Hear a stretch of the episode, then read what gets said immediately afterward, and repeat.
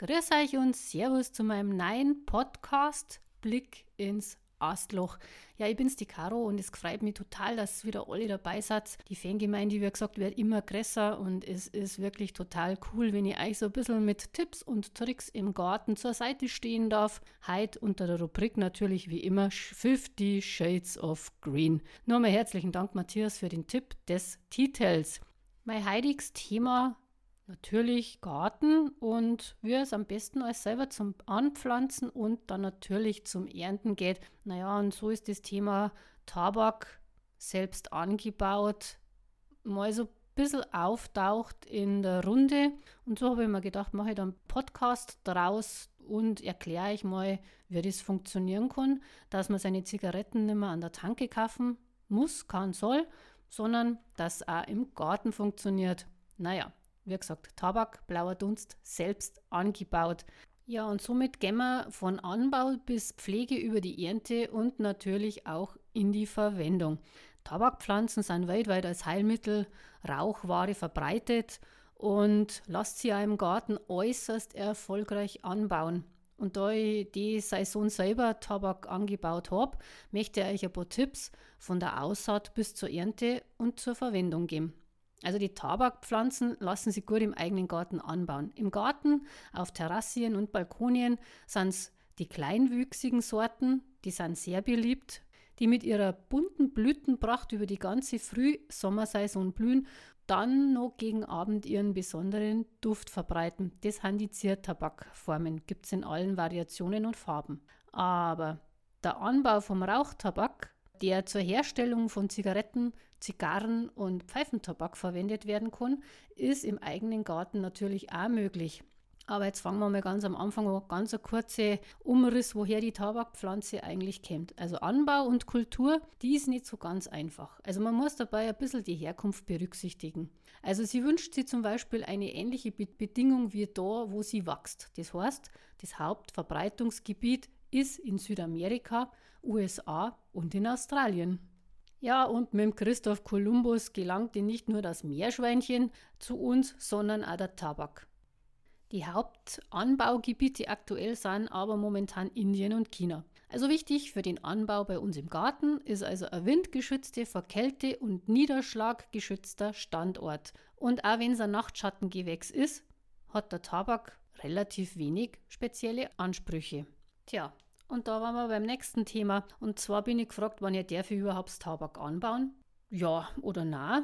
Ja, es gibt ein großes Ja. Und zwar für den Eigenbedarf ist es vollkommen legal und steuerfrei. Also Tabakwaren oder gleichgestellte Erzeugnisse, die aus selbst angebauten Rottabak hergestellt und für den Eigenbedarf verwendet werden, sind laut Tabaksteuergesetz von 2009 von der Tabaksteuer befreit auch in Österreich und in der Schweiz. Quelle Internet. Natürlich sollte sich der Anbau im kleinen Pflanzenrahmen halten und nicht mehr als über 100 Pflanzen umfassen. Außerdem darf man damit keinen Handel treiben, aber wir rauchen ja eher selber. Gell? Der Anbau von Tabak ist nicht sehr schwierig, aber das Herstellen von äh, Rauchwaren aus den selbstgezogenen Pflanzen ist äußerst aufwendig und komplex. Sorgfalt und Geduld ist angesagt über viele Wochen und Monate hinweg, um aus der Pflanze eine schmackhafte Mischung zu zaubern. Ja, und da waren wir gleich beim nächsten Thema. Naja, da muss dann schon ein bisschen Liebe und Intensität in das Ganze stecken. Also ich, wie gesagt, habe mir auch gebaut und ich bin mal gespannt, wie weit meine Liebe zu der ganzen Geschichte reichen wird. Zigaretten und Zigarren herzustellen ist nämlich keine leichte Aufgabe. Also vielmehr etwas für spezielle Düftler und Liebhaber. Jedoch gesünder als herkömmliche Zigaretten und Zigarren sind es auf jeden Fall. Hm, da ist nämlich kein Weichmacher und es sind keine Aromen drin. Tja, Pflanzung von Tabak. Das ist natürlich auch ganz wichtig. Es gibt ganz viel verschiedene Sorten. Aber nur wenige, die sich zur Herstellung von Rauchtabak eignen. Also die wichtigsten habe ich mal ein bisschen aufgeschrieben, die habe ich nämlich auch selber angesagt. Und zwar ist das der virginische Tabak, dann der Bauerntabak, der unter anderem einen sehr hohen Nikotingehalt hat und in Deutschland im Handel eben deswegen nicht angeboten wird. Aber du kannst das im Internet als Samen kaufen und da in vollen schöpfen. Also die Aussaat von dem ganzen netten Rauchwerk ist dann Ende März, Anfang April. Die Samen in Anzuchtset vorziehen auf der Fensterbank oder im Glashaus.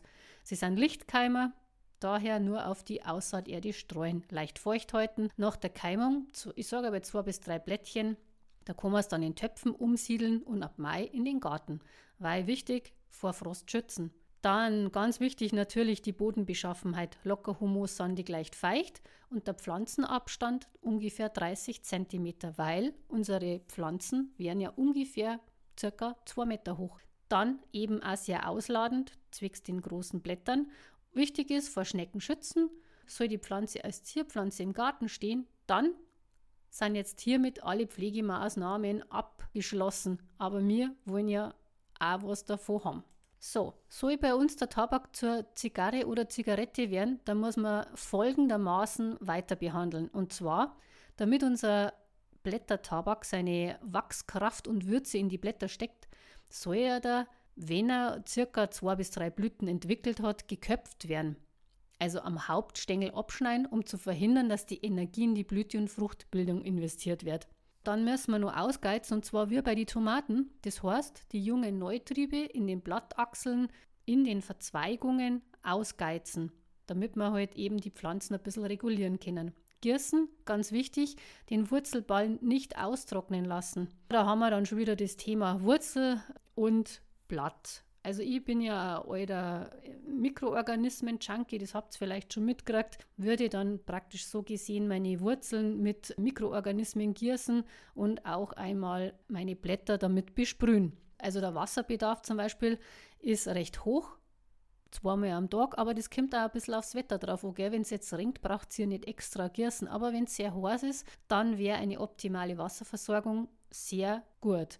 Kalk im Leitungswasser, vorausgesetzt man hat kein Regenwasser nicht, das tut sogar der Pflanze gut. Ja, was ganz wichtig ist, in dem Fall dann kein Wasser auf Blätter. Das heißt, warum auch?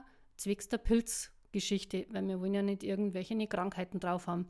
Dann kommen wir zur Düngung. Organische Düngung in den Boden, Hornspäne oder irgendwelche Biogartendünger für Gemüse und Kräuter verwenden. Flüssig kann ich ins Gießwasser geben. Da bin ich auch wieder auf der Seite von der Bio-Geschichte und zwar Bio für Tomaten, Gemüse und Kräuter. Das nächste Thema. Ja, das ist jetzt leider also ein bisschen ein Lieblingsthema von mir und zwar die Schädlinge. Bin ja da so ein bisschen geeicht durch meinen Job und ich finde halt nicht jeder Schädling ist ein Schädling weil eigentlich sind die Schädlinge ja keine Schädlinge, aber wir werden natürlich so getriggert, dass das dann so ist und der Markt sich freut, wenn wir einkaufen gehen. So, was kann passieren? Unserer Tabakpflanze passieren. Drahtwürmer und Engerlinge. Naja, die sind leider in der Erde. Heuer muss ich sagen, habe ich keinen einzigen Maikäfer so richtig fliegen sehen, also haben wir da wahrscheinlich Glück. Die Drahtwurm Geschichte ist ja also eine Geschichte, die habe ich im Kompost drin. Hm, da muss man halt dann ein bisschen aufpassen. Die kann über Nacht dann ziemlich schnell mal alles vernichten. Es gibt einen Tipp von mir und zwar nehmt eine rohe Kartoffel her, schneidet die in vier Teile, steckt ein Steckerl durch und grabt die immer am Rand eures Hochbeetes ein. Da gingen die Drahtwürmer hin dann immer mal kontrollieren, natürlich die Kartoffel wegschmeißen und nicht ewig drin lassen. Lasst man es drin, wenn man das mal ab und zu auch vergisst, ist mir auch schon passiert, habe ich danach ganz tolle Kartoffeln, die ich später auch ernten und essen kann. Ja, dann gibt es noch die Krankheiten generell weiter. Wie gesagt, Schädlinge und Krankheiten. Die Motten des Tabakschwärmers, also es ist ja für jedes Kräutlein, sage ich auch, ein Schmetterling oder eine Motte zur äh, Stelle. Dann haben wir den Tabakkäfer und die Schnecken, dann gibt es noch Pilzkrankheiten und Schimmel. Da welken dann die Blätter. Da muss man dann schauen, wie es ausschaut mit der Wasserversorgung, ob es zu viel oder zu wenig ist, weil ein Welken der Blätter vom Schadbild her dann immer gleich ausschauen. Wann kämen wir denn jetzt endlich zur Ernte? Ich war schon jetzt total ungeduldig. Aber wenn wir es jetzt bis dahin geschafft haben, dann steht der Ernte sowieso nichts mehr im Wege. Also wenige Tage nach der Auspflanzung, Tabak reift von unten nach oben, dann regelmäßig über einen Zeitraum von mehreren Wochen beernten, die Blätter abreißen und zum Trocknen aufhängen. Also die reifen Blätter vom Rand her kennt man das dann, da färben sie sich heller, werden hellgrün und dann gelblich-bräunlich. Geerntet werden nur die unteren und die mittleren Blätter unserer Pflanze. Die sind milder und der Nikotingehalt in denen ist nicht so hoch konzentriert. Das nennt sie Hauptgut. Oder dann, wie es weitergeht, oben die Laubblätter müssen nämlich stehen bleiben. Das nennt sie Obergut. Tabakblatt nicht vom Stängel abschneiden, sondern horizontal von einer Seite zur anderen abreißen. Blätter nie von oben nach unten. Warum? Wegen den Verletzungen. Aber das kennen wir ja auch zum Beispiel schon vom Ausgeizen der Tomaten, dass man immer relativ früh ausgeizen muss, damit man nicht den Stängel verletzt, indem dass man noch Fasern mitzirkt. Ja, und dann geht's los. Je nach Sorte zwischen sechs und acht Wochen bis zur vollständigen Trocknung. Also ich habe ja das alles aufgehängt und dann muss ich das immer wieder ein bisschen kontrollieren. Die Mischung macht's. Also bei der Herstellung müssen wir ein bisschen unterscheiden zwischen Zigarettentabak und Zigarren- bzw. Pfeifentabak. Weil nämlich die richtige Mischung macht's. Man mischt verschiedene Tabaksorten. Das ist nämlich sehr sinnvoll vom Geschmack her. Zum Beispiel den Virginia, den Orient oder den Burley. Und wie gesagt, man kann echt aus den Vollen schöpfen. Weil, wenn man das nicht macht, hat man einen so einen komischen Geschmack. Mehrere mischen, damit sie dann eben ein aromatischer Geschmack einsteigt. Ja, geschickt war es, wie gesagt, mehrere Sorten auch nebeneinander pflanzen, dann nur einmal ganz kurz umrissen, die Blätter ernten, trocknen. Und zwar, tja, wo hänge ich die jetzt hin, gell?